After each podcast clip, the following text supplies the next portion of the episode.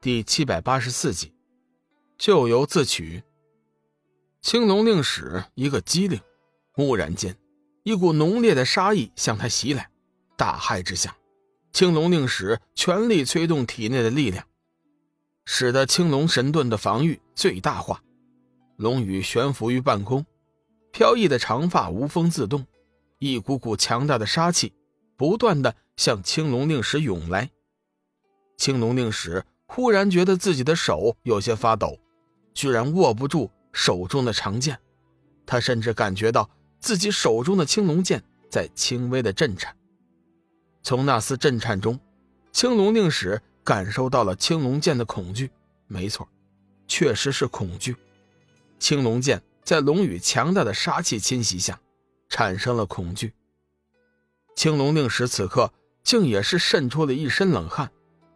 凛冽的杀气充斥于天地之间，龙宇缓步而来，一张脸冷得如同万年冰山。我最恨别人拿我亲人朋友做威胁。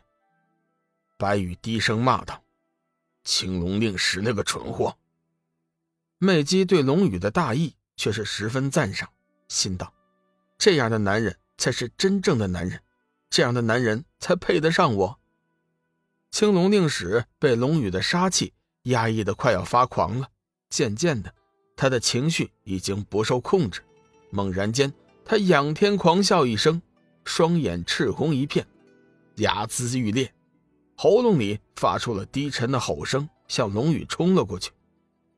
半路上，青龙令使勉强定住心神，将手中的青龙剑高高举起，运起全部内力，猛劈出一剑。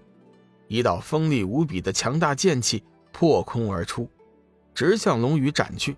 与此同时，青龙令使倒转着身形，飘忽而飞速的后退，伺机展开下一波的攻击。眼见如此强横的剑气袭来，龙宇竟不闪不避，直到那招剑势快要接近于他的时候，他才出手。天地慈悲剑再次激射而出，其声势。震天撼地，两道剑势在半空相遇，青龙令使的剑气亦被震碎，如青烟遇风般消散于无形。急速后退的青龙令使亦是全身一震，踉跄走出几步后，终摔倒在地。龙有逆鳞，触之必死。龙宇的逆鳞就是亲人和朋友，偏偏这青龙令使不知死活。要拿黄极真君、索命菩萨作为威胁，这两位，一位是他的师尊，对他曾经有过命的受命之恩；一位是幽梦的爷爷，两位都是龙宇极为亲近之人。原本龙宇并不想下重手，只需展示自己的实力即可，但是现在情势却被青龙令使的愚蠢行为而打乱，这完全是他咎由自取。因为青龙神盾的护持，青龙令使只是受了重伤，性命并无大碍。假以时日，悉心调养，三年之内必将痊愈。可是，看龙宇的样子，似乎并无意放过他。他踏空而行，一步步的走进重伤的青龙令使，满脸的杀气，震撼人心的脚步声与令人胆寒的杀气越来越接近。龙宇踏着令人毛骨悚然的节奏向青龙令使走近，内心的恐惧使得青龙令使心骇不已。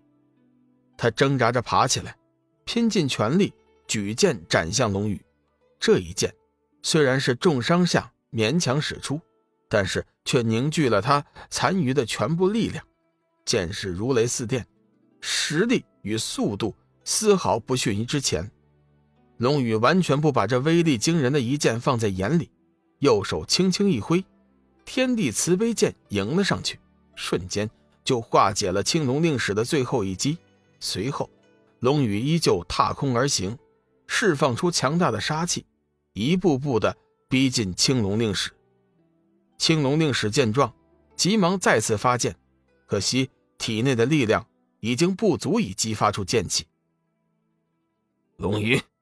你要做什么？青龙令使颤声问道。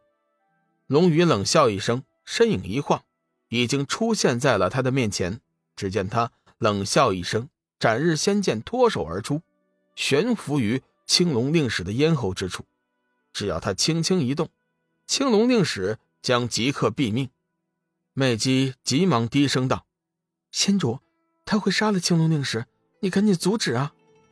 那个蠢货，完全是咎由自取。他根本就不该用黄级真君来刺激龙宇。白羽觉得此刻龙宇正在气头上，如果自己贸然出手，很可能会引起更大的误会。到时候，别说是两家结盟了，自己究竟能不能活着回去仙界都是个问题。